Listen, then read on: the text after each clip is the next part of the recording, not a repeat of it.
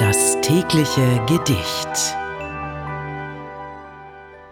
Das heutige Gedicht wurde von Hugo von Hoffmannsthal geschrieben.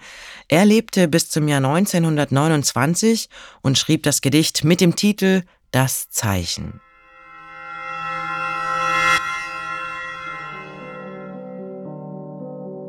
Und wie wir uns ersehen, tief eins ins andere gehen, es bleibt doch nicht bestehen, so wenig wie ein Kuss. Es bleibt um Brust und Wangen nichts von so viel Verlangen, kein Zeichen bleibet hängen, auch von so vielem Glück. Und trügest du ein Zeichen, ein purpurrotes Zeichen, es müsste auch verbleichen, es ginge auch dahin.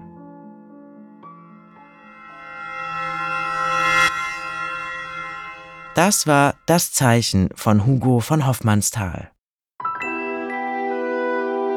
Das tägliche Gedicht. Bose Park Original